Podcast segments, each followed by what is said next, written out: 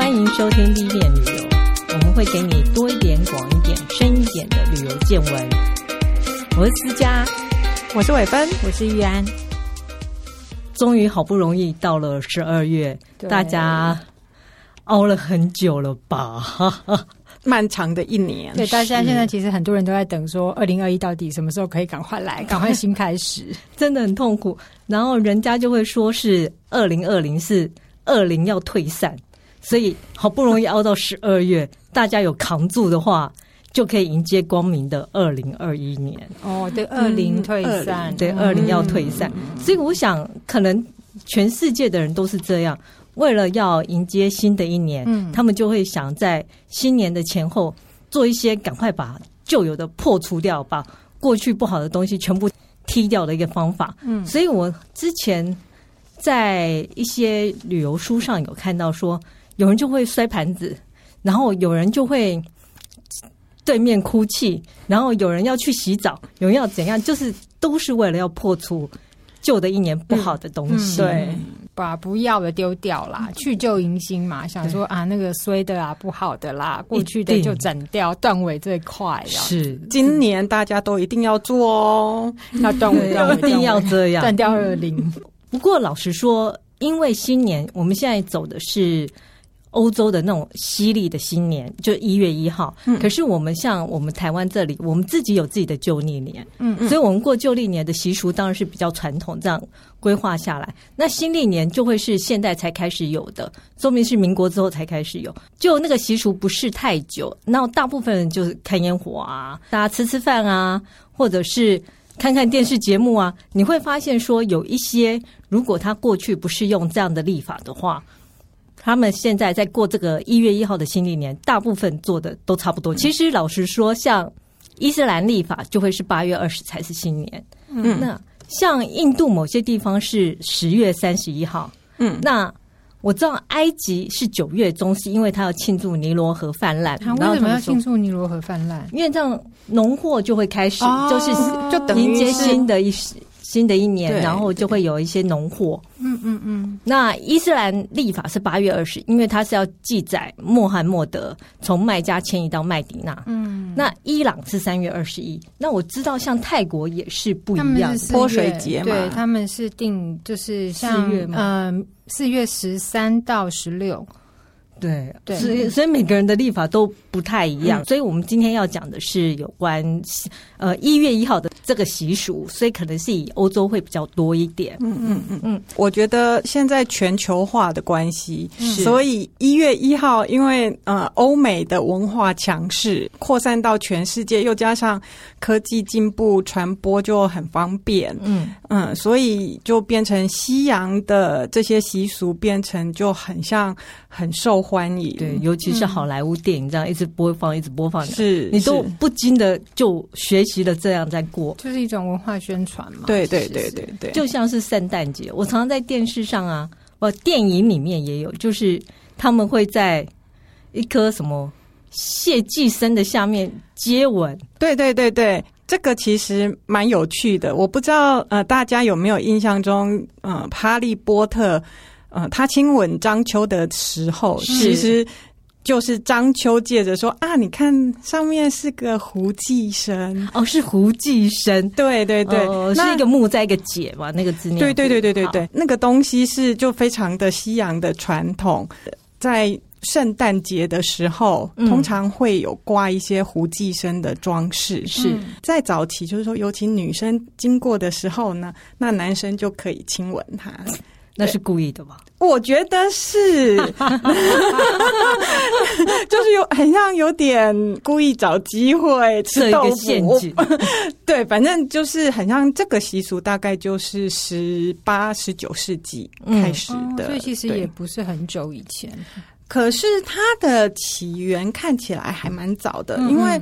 我看到的故事是这关于那个北欧的神传说，哦，对，嗯，是来自那个奥丁跟，啊，我认识奥丁，他就是雷神索尔的爸爸。那我要说，我认识雷神。对，我们呃，这个故事里面跟大家认识的人都有关系。啊，就是奥丁的其中一个儿子叫做巴德尔，说是掌管光明的。是，那有一天他就做了一个梦，就说呃，他应该会死了，即将死掉。嗯，他的妈妈就非常的难过嘛，就召开一个诸神的大会。嗯，那就说请求大家啊，就是都保护我的儿子，不要让他受到伤害。可是呢，他妈妈就漏了胡寄生这个非常不起眼的这个小生物。是对，因为他是寄生，他是寄生，其实他是寄生的植物，然后小小的一丛，小小的。嗯不是很显眼，嗯，那因为他没有被感谢感谢到，对，那这件事情呢就被坏人叫做洛基，对不对？头上长两只脚那个，对，就那个，就是所有的弟弟。洛基就知道了这一点之后，他就叫那个刚刚讲的那个巴德尔，他的哥哥，他还有一个哥哥，其实是眼睛看不见的，那就怂恿他去投掷无寄生的树枝。然后那个树枝就打中了巴德尔，所以巴德尔就因为这样子死掉了。那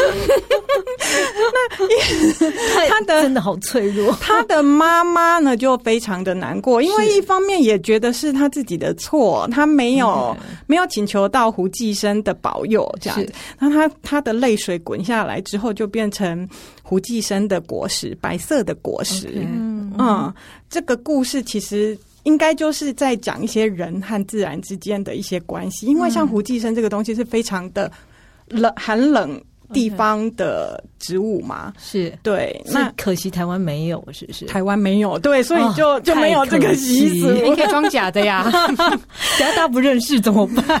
不过故事最后为什么会有亲吻的这个习俗？是因为哎、嗯，经过一番波折之后，他还那个巴德尔他附身了，那妈妈很高兴，就在胡寄生下面给所有的人一个拥抱。哦，对，那这就是一个 happy ending。其实这个习俗传统应该是就是日耳曼的传统，所以应该是地区型的，只是后来被借用之后就越来越多，越来越多，就是大家的一个小心机吧。对啊，对啊，对，就其实这种习俗台湾如果有也是很赞的。哪一部分？他想被亲的部分，设一个陷阱。嗯。不过提到这个，我知道很多人认为说过年的时候，很美国人都会唱那个离歌。对对，嗯，它的来由也不是说非常的久远，那就是说有一个有名的 band 叫做。Guy Lombardo and his Royal Canadian，所以是加拿大的，对对对对对对对对，在一九二九年的除夕夜，在广播电台播放这首歌，那因为大概太应景了，所以大家就觉得要唱要唱，对对对。嗯、那这首歌我们翻成离歌，其实它原本的来由是苏格兰的一个民谣。嗯。嗯这件事情呢，进入了电视时代以后，就变成一个传统了。就在你你知道一个非常有名的旅馆，叫做在纽约是华道尔夫的旅馆，叫 Waldorf Astoria，非常贵，非常贵。那每一年的除夕夜会在这里有一个 ball，就是一个舞会，大型的舞会，就是到了除夕那一刻，十二点那一刻要一起跳舞。对，然后就是这一首歌，而且参与的都是那些民生贵族，对，那些总统啊，有钱人、有钱的人啊，对 对对。社会。电视的广播能力又很强，就传到了全国各地，好像就变成了美国的一个传统。哦，对，好像很多都是这样，就是。有时候真的是一个莫名其妙的一个广告或怎样，然后最后就变成传统了。你是说像台湾的万家香？对，对 其实我这边也要提说，像日本有一个传统，居然是在耶诞节的时候要吃肯德基。嗯、其实听我有听说，可是我觉得我我完全不知道为什么。这一样就是电视，电视因为肯德基那时候可能在日本打不开，可是他发现。就是大家很喜欢西洋的习俗，然后他想，嗯，那我们在圣诞节的时候都要吃鸡。日本没有火鸡，那我们就来吃肯德基吧。哦，所以听说这是他呃，不是听说了，打出来之后大家都觉得好有道理哟，那就来吃吧。从此他就变成了习俗。就像台湾的中秋节为什么要烤肉？就觉得应景嘛，就就来一下。所以真的是传播的力量哎、欸，我觉得是。嗯，那至于有一些比较传统的，像之前提到说，有人会摔盘子，嗯、我听说丹麦，丹麦，嗯嗯，那大概是怎么回事呢？丹麦啊，丹麦其实它这个新年的习俗很奇特，就是他们会把那个破损，就是平常我们还是洗碗啊、洗盘子啊，不小心就是弄破碗嘛，对，那就把那些破掉的、啊、不能用的啦、缺角的啦，就把它存起来。然后除夕夜的时候啊，就把这些盘子不是砸在自己家门口哦。哦，是拿去砸在朋友或家人的门口。我知道，因为他不想扫。不是，而且这这个就跟泰国泼水一样，你被泼水越多，这门口被砸的盘子越多，表示你得到越多祝福，人缘越好。对，所以早上都在等待，到底我家门口有多少破破碎的盘子？你晚上大概就可以光是听个破碎的声音，你就可以猜想说，嗯，大概今年，对对对对对，这人人缘不错，这人缘好不好？这样子。然后我记得那时候去丹麦采访的时候啊，就是有去采访到他们很有名的一个设计品牌，叫做丹麦哥本哈根。嗯，那他们其实每贵呃，对对，人家贵得有道理啊。那个瓷器是非常非常的精致跟细致。嗯嗯。那他们的那个每年都会推出年度盘。那这个年度盘推出以后呢，跟这个习俗不一样，他不是把那个盘子打碎。吓死人了！对，当然不是这么贵。他是把那个制盘子的那个模子把它敲碎，来年就不可能再做出一模一样东西。哦、那也不可能留限量的感觉。对，它一定是限量，所以它也是丹麦人就是呃蛮重要的一种收藏品。嗯，对，如果你你有意在收藏这个的话，你绝对是可以达到那一年的年度限定，不会有。被流出市面，因为模子都已经被打破了，所以很多嗯嗯然后即便你来年要复刻一模模一样样的，也不可能也不可能很难很难。嗯嗯，然后这个年度盘啊，其实它由来跟这个摔盘子不太一样，是因为说早年在丹麦的传统农业生活里面啊，他们庄园主人就会呃有很多仆役们嘛，嗯，那他会在年终的时候呢，就是摆。一大桌好吃的，然后用瓷盘子，是特别用瓷盘子盛食物给他们吃，表示对他们这一年来为庄园付出的感谢。嗯嗯嗯，嗯，然后谢谢他们这一年的辛苦。然后仆人们呢，在用餐以后啊，也会把这个盘子挂在墙上，当做纪念，嗯，因为他们平时不太可能会用到这么精致的瓷盘子。嗯对，就是待的越久，盘子越多。对耶，就变成一个活得越久，领的越多的意思。潘娜的意思是这样。潘娜，原来有道理。然后丹麦人他们还有另外一个传统，过年的时候除了摔盘子以外，他们也会在倒数的时候啊，站在椅子上，然后等到那个倒数的时候呢，跳下椅子。就表示他跃进下一个新年度。嗯，其实这提醒我之前好像也是是 IKEA 还是什么，他有一个很有趣的活动，就像冰桶泼水这样，他叫大家在某一天的某个时候，大家都从椅子上跳下来，看地球会不会因此晃一下。哦，呃，就对对，但 有没有呢？应该也没有人去测试地球有没有因此动一下。我。当初这个构想还蛮好笑的，就是，嗯嗯嗯。不过我也听说有人会在那一天会吃很多餐，听说是爱沙尼亚啦。嗯，他们在新年的习俗就是说，你新年的那一天要吃七餐或九餐或十二餐。就是一个小时吃哦，两个小时吃一次。可是我觉得台湾人过年也差不多了啦，就一直在吃嘛。对，那可是我觉得比较有趣的就是说，嗯、呃，不知道为什么是这这几个数字。那听说就是七九十二都是他们的幸运数字。哦，嗯，嗯也不是全单数，也不是全复数。对啊，很妙。然后吃就是吃这些树木的餐的话呢，你就会幸运。嗯。对，听说西班牙也是有在吃东西哦，有啊，就新年过年前一定都要吃很多东西。就欧洲人很喜欢吃东西的意思吗？我觉得很像是吃东西代表了一个风足，嗯嗯，然后你就是来年也会有同样，你至少可以吃饱这样。是，嗯嗯嗯嗯。西班牙的吃葡萄还蛮有趣的诶，它就是在除夕的时候是。十二点钟开始，然后不是要敲十二次钟嘛？是从第一次钟就吃一颗葡萄，第二次钟吃两颗葡萄，总共要吃十二颗葡萄。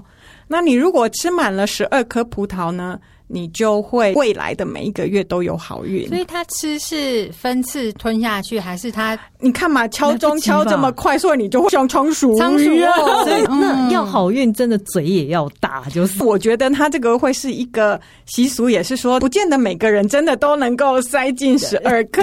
你能真正能做到的，才有一种 challenge，这样子才能得到那样子的祝福 啊。所以它有个门槛，对对对对，它有个门，就是嘴巴要大。对，不口腔要大，嘴大吃四方。嘴大的好处出现了。而希腊也是要吃东西。嗯、希腊他们有几个庆祝新年的方法哦。嗯嗯，第一个就是他们要挂洋葱。那为什么是洋葱？吸血鬼。嗯，吸血鬼像我们大蒜啊，哦，对，大年兽。没有，因为那个洋葱，我们吃它的茎，嗯，它离开了土地，它还是可以继续的发芽生长，嗯，所以说希腊人认为它还离开土地还能生长这件事代表了生命力，嗯。嗯，所以在过年的时候会把洋葱挂在门上面。代表了一个幸福，还有祈求生命力的展现。嗯。嗯、呃，比较好笑是早上要醒来的时候，然后父母会把洋葱就贴到小孩的额头上面，这样 马上被臭醒。对，我觉得真的是臭醒，不然应该都会想一直睡下去，因为那个时候应该很冷。对，然后除了这个挂洋葱之外，他们有一个叫做吃新年蛋糕的习俗。嗯哼，这个习俗我觉得就会带了某种。南欧的普遍性，嗯、我先讲一下希腊这边的传统。是这个新年蛋糕叫做 Vasalopita。那为什么这样叫呢？因为一般我们知道圣诞老公公叫做 Saint Nicholas，对。可是，在南欧的时候的圣诞老公公叫做 Saint Vasalis，就换名字。对，所以才会叫 Vasalopita。嗯嗯，因为要纪念这个圣诞老公公而要吃的食物。哦哦哦，所以前面是巴萨里斯，对对对对哦，OK，对，因为希腊在地中海，所以它盛产柑橘类，嗯嗯，它的做法就是要放橘皮，然后上面撒满了芝麻，是。嗯，在除夕的时候呢，就会把那个蛋糕拿出来切片。第一片给耶稣基督，第二片给圣母玛利亚，第三片给圣诞老公公，刚刚讲的那个圣诞老公公是，然后第四片给大家长，然后就是按照辈分这样子轮下去。有多大啊？他切到最后什么都没有，至少十寸吧？我在想，搞不好超过，因为以希腊大家族来说，嗯，然后做一个大的蛋糕。那那他们在里面呢，就是会藏了一个硬币。谁吃到那个硬币就会幸福一整年。哎、哦欸，但不知道他们是不是可以，比如说我家烤箱太小啊，我就烤五个，或就家里人很多，我可能就分烤三个、五个，还是说搞不好有大的，对不对？搞不好有，我觉得目的就是只有一个人可以拿到那个硬币。对对对，嗯、我不知道这样子大家有没有想到，法国也有这种比较类似的习俗，可是他们会在里面放的是瓷偶。对，那个法国的法国的那个叫什么？主显节，主显节，对对对对，国王派瓷偶很容易咬碎。对呀，我也觉得好危险。可是我看过那个有影集在拍啊，他那个瓷偶其实不小哎，不算小，就是你很容易就就有可能擦你就会看到，嗯嗯，可能甚至切开的时候它就会掉出来了。我在想，所以那瓷偶不用做的太好看，但一定要无毒的颜料。没有哎，听说就有人专门在收藏这个瓷偶。就它变成一个收藏品，然后就吃到，然后可能就是也是求幸运。对对对对，因为它也可能是买回来的，对不对？对对对，不是自己自己。因为它的起源应该是放蚕豆，是对最早的时候啦。蚕豆可能因为会被吃下去，所以永远不知道以为加馅，以为是加馅，不知道自己是幸运这件事。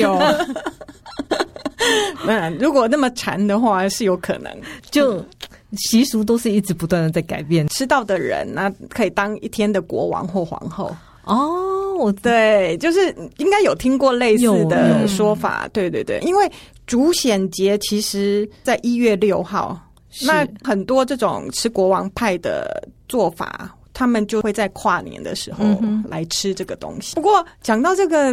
我觉得很像大家都喜欢在里面藏东西。台湾不是也有在水饺里面藏硬币的？嗯嗯嗯嗯，可能就有趣吧。大家吃也是叫大家要细嚼慢咽，是一个好的健康的一个建议。是的，因为其实其实他们把水饺当元宝嘛。因为我外公外婆他们就是从是从山东来的嘛。他们以前我妈妈就说，他们小时候过年的时候就是会包水饺啊，就是吃元宝嘛。那只是塞进去，等于是。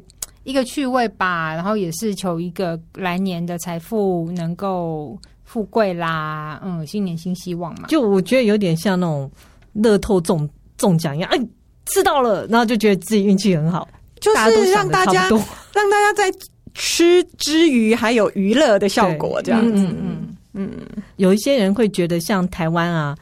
在过年的时候会打麻将，要穿红内裤。嗯嗯，我听说其他国家也有这个习俗。嗯，很像有诶、欸，在拉丁美洲很多国家都会用你穿的内裤来决定你来年的运气。所以听说就是黄色的内裤大受欢迎，因为黄色代表的是钱财，是有黄金的意思啦。嗯、对，那红色呢代表的是爱情。如果你要求爱情呢？是这样，就穿红色的。是的，我觉得这个习俗很奇特，因为后来我有发现土耳其有类似的习俗，嗯，然后我就慢慢的觉得这应该是。那一场的广告，对，就像台湾那时候过年也会叫你要买新的内衣、新的内裤，然后要红色的，对，但你永远只能穿一次，因为你平常不会穿一个红内衣。常穿也没关系啊，你又不会穿出来给别人看。就有些人会觉得太明显会被发现，谁会发现？因为红内衣很诡异。可是像红这件事情，好像也是蛮多国家都会觉得。过年就是要喜气洋洋，嗯嗯嗯，像可能就是用火啊什么来代表，嗯，对耶，我我觉得火跟红色在这种连接上面可能是有。那像中国人也有一种过火的习俗，就是把不好的东西烧掉嘛，对对。那拉丁美洲人他们也是会把。嗯，不好的事情就写在小纸条上面，在过年的时候把它烧掉，嗯、代表坏事都过去了。嗯，那烧东西这个比较特别，就是说在哥伦比亚、秘鲁、伊瓜多这一带呢，他们会还有一个烧肖像的习俗。这个肖像呢，不是自己的像，也不是先人 自己的祖先的像，讨人厌的人。不是哎、欸，他是当时的政治人物或者是明星，反对党的吗？或许有，我不懂。那他们 主要烧掉，只是说呃迎接改变，嗯，然后跟新希望，把过去的不好的就忘记这样子。对，所以用火虽然是一个常见的方式，可是我觉得它代表的意义。在不同的地方也不太一样，就是有一种兴旺的意思，嗯，就是也许烧掉过去。这也让我想到，我后来有知道一个习俗是南非啊，嗯，南非其实在一九九零年开始，黑人就是曼德拉之后黑人可以允许入住市区，嗯，他们一样想要有一个新的开始，所以他们有一个很莫名其妙的习俗，就是。他们在过除夕的时候会把旧家具往窗外丢啊，尤其是几楼吗？对，尤其是高楼，然后还包括冰箱啊、沙发啊，这样很危险。没有禁止吗？就政府没有禁止吗？就是因为有很多路人被砸伤，所以有警察有禁止，但他们就莫名其妙还是继续丢。甚至于在今年，我还看到一个报道，是他有一个救护车，救护车外面是装甲。哦，因为救护车要怕被砸到，因为如果连高楼都可以砸，真的很可怕啊。他们说这个是最恶名昭彰的新年习俗，对啊，真的很可怕。听起来很可怕。我想说，人人们想要抛去过去的那个心理有多么的强大，嗯嗯、哇，这个已经名列第一名了，我觉得这个太惊人了。像秘鲁不是也会打架吗？哦，对、啊。可是我觉得那个打架哦很有趣，是说他们应该是一种部落的遗俗，是那他们部落之间之前就比较常用打架的方式来解决纷争，就是说用一种。呃，在赛场上面比武，可是并不真正伤到彼此，哦，就是一个角力的比赛。对，他们就是 battle 这样，battle 对赢的方面，他可能就可以就是取得优先权，呃，水权或者是土地权。哦，对，应该是一个还蛮平和的一个比赛啊，就是说。他不会真正见血这样子，嗯嗯嗯嗯，对，对，就是比谁拳头大，力量大 哦，国亲可以，对对对对对，平常就要练，是，可是。换个角度来看，他也是直来直往，哎，就是我把你打倒了，嗯、我就可以有优先权来选择对土地跟水源的使用，看谁的武力强，谁的拳头大。嗯、我觉得还是比较，所以我说是部落型的一个方式。对，嗯嗯。那这个是在秘鲁嘛？嗯呃，它叫做塔卡纳库啊，就是。其实原本叫做“热血沸腾”的意思 哦，对，那打起来是还蛮热血沸腾的。对对对对对对，那这只是他们过年庆典里面的一部分。嗯啊、呃，他们其实还有一些唱歌跳舞，还有呃，大家都穿上传统服装的一些表演活动，这样子。嗯嗯、你看，有人打架，有人摔盘子。嗯，那像肯亚，它是爆米花。爆米花 就是像驱除妖魔这种感觉，用木炭爆米花之后，然后撒在屋里各个角落，就可以祈求幸福。嗯，这其实很像日本会撒盐这种感觉哦。他们也有的习俗是说，在这个时候会煮一锅用玉米跟菜豆做的饭，然后放在门口给那些穷苦人家，让大家都。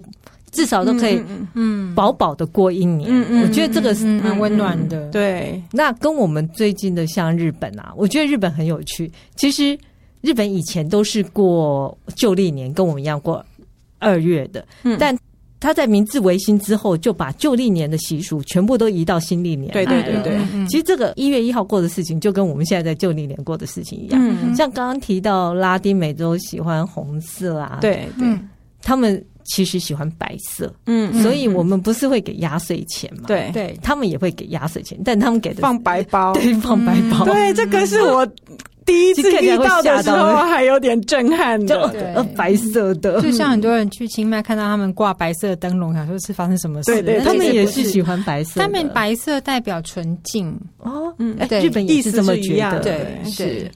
然后日本一样在。最后一天会吃跨年的荞麦面，嗯、就是觉得吃完荞麦面就是跨完一年，所以在午夜前要把它吃完，所以不能煮太多。对，嗯，然后一定要吃。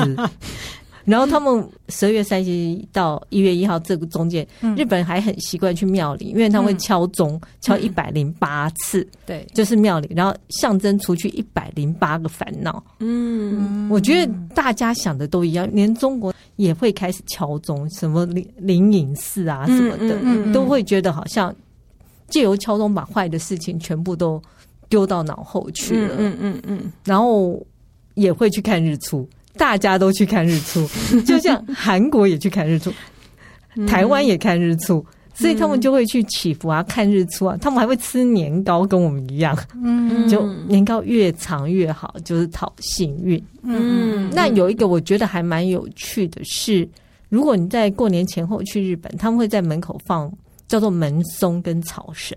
嗯，其实台湾像星光闪月，你会看到那个。马草编的一条长长粗粗的绳子，嗯，那个代表是神明跟凡间隔开的结界，嗯哼，就表示我们打扫干净了，你们可以欢欢迎进来。嗯、如果你去日本看到神社，都会挂一条长长的绳子，嗯。嗯，然后门松就是一个装饰，新年装饰。它因为松树是长寿嘛，嗯，那竹子是子孙满堂，这些都是日本到现在还蛮常见的一些习俗，然后他都会这样做。那、嗯、哼。如果你常常看哆啦 A 梦的话，他们在它里面就会有很多过年的习俗，比如像他还玩打板球啊，嗯、然后会在脸上用毛笔画画啊，所以那个大熊脸上全部都被画的乱七八糟啊，嗯，嗯，或玩他们很奇怪的纸牌，嗯，然后有一个习俗传到台湾就是抢福袋。哦，对对对对对，抢到就有好兆头。对，是日本来的，没错。对，嗯，那其他你说像韩国，韩国就呃，日本因为明治维新把旧历年移到新历年的一些习俗，可是韩国没有，韩国一样跟台湾一样，就是一样过农历春节。嗯，所以一月一号的新年习俗反而就会呃比较像我们一样，因为我们是后来才衍生出来，就是。看放烟火啊，嗯、啊有 party 啊，倒数啊，嗯嗯、然后去看日出啊、嗯、之类的。可是他们也有敲钟嘛，像普信阁的那个，对他们也敲钟，也是很多人会去。我记得台湾的那个佛光山什么也是会敲钟，对，嗯、大概都是这样的。嗯，嗯那我记得韩国那边就刚刚思佳提到，就是看日出嘛。我记得那时候去。呃，采访的时候有去到一个车站，叫做正东京车站。嗯，那那个时候在当时也是非常热门，就是跨年，就是十二月三十一号跨到元旦一月一号的那一天，他们会去搭的火车，从首尔或者是附近搭火车到那个车站去等待日出。嗯嗯。主要是因为那个车站当时是它离海岸线最近的一个车站，哦、所以那个哦风景很美，哦、对对对对，所以而且那个车站它就是会在车站的月台上面秀出说当天每天，它现在每天都不是只有元旦那一天、哦、都会秀出说日出时间是几点。哦，因为那个地方就是看日出最漂亮。对，然后可是后来啊，也是他们又流行另外一个地方，听说是韩国最早最早可以看到日出的地点。嗯，叫做，因为台湾也会这样，有啊有啊，对对，台湾最早看到日出应该是台东的太麻里。那韩国那个叫做浦项虎尾峡，浦就是三浦太郎的浦，然后项目的项，对，虎尾峡。它其实是因为它在那个地方，它做了一个像呃手伸出海面，就像现在那个那个越南那个有手捧着大桥，类似像那样。那它的那个方向就刚好对着日出那个方向，就好像手抓着。那个太阳抓着那个太阳，对对对，其实手握着红红的太阳，对对，所以它也变成好像这几年蛮热门的看日出的地方。这种公共的设施就是还是蛮有创意的，对，而且它还可以抢观光啊。对啊，对啊，对。想到还有一个非常有趣的，不过这个也是比较近年来才有的，就是在智利，他们会跟死者一起过除夕，哦，就是很怪这样子，就亡灵节那样子。其实很接近亡灵节，我都怀疑，呃，这个就是是，因为都是那个西班牙语系的嘛，对不对？呃，西班牙语系，可是这个可能就是跟他们当地像是玛雅、印加、亚兹特克人他们的 local 的习俗是。其实他们看待死人跟我们不一样，我们是会去追悼、悼念对这些死者，可是他们通常就是觉得说，他们只是暂时离开了。觉得死者只是暂时的离开，那他还是会再加入我们的。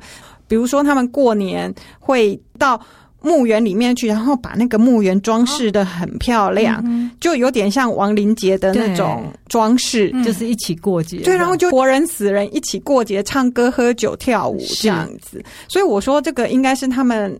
呃，当地人看待生死的观念是很不一样的，嗯、因为他们甚至还会觉得对死者哀伤是很不敬的。哦，对，因为他只是去了别的地方而已。可是，在智利与死者过除夕的习俗，就有一个比较特别的地方，叫做陶卡这个地方。嗯，嗯对，那它很像也是大概嗯二十世纪初才开始。有这样子的一个习俗，嗯嗯嗯，我觉得是紧接在所谓的南非丢丢丢家具之外，也是一个蛮特别的一个习俗。你刚刚说他们就把就是过往的人当做是到另外一个世界，所以在拉美，记得你好像讲过，拉美那边他们还会假装出去旅行之类的，是不是？哦，对对对对对，也是智利的人，那他们就是过。除夕的时候就会拉着行李箱，然后到巷口去走一圈，这样回来。我现在也很想啊，就跟现在的伪出国一样，拉着行李箱绕一圈。有，有这个意思，有这个意思，就是说希望来年可以出国嘛。那对中国人来讲，出国不是一个。呃好事，安土重迁嘛，嘛，对对对。可是我觉得对于新世界的人来讲，可能就是出国或者是旅游，其实代表的是机会开拓吧，开拓是，嗯，对。那所以对于不同的民族，其实他们新年要达到什么目的，其实也不太一样，嗯，对。不然今年过年大家就拉个行李箱，对，就这样走一圈。不然就是，其实像新年啊，看烟火也是最最普遍的啊。通常雪梨，雪梨看烟火，嗯，因为它是最广的嘛，它很漂亮。嗯，然后纽约当然一定是。对，我还有以前有同事在那边，他说他排了二十四小时都没有办法从人群中出来。那我就说他怎么上厕所？带尿袋哦。带一个小杯子，小杯子就够了吗？因为没有办法，你出不去啊！因为你一旦挤进去，你就不要再挤出来，因为你再也进不去。嗯嗯嗯，嗯。然后台湾其实以前一零一烟火也都是很挤的，嗯嗯，所以。不然就是看演唱会，对，然后看电视节目，然后回家睡觉看日出。所以今年的新选择伪出国还不错，对，不然就在家里跳一跳椅子也不错。对，跳椅子可能是最快的，或者是学着吃葡萄也好。希望十二个月都吃个国王派也可以。嗯嗯嗯，对，我们在这里就提供你一些各国都这么做，你也可以选一个你觉得。可以断开过去锁链的一个方法来做，希望对啊，然后希望把不好的事情全部留在二零二零年，迎接新的二零二一年，充满了所有的机会。二零退散，二零退散。今天就到这里，谢谢收听，大家新年快乐，新年快乐，新年快乐。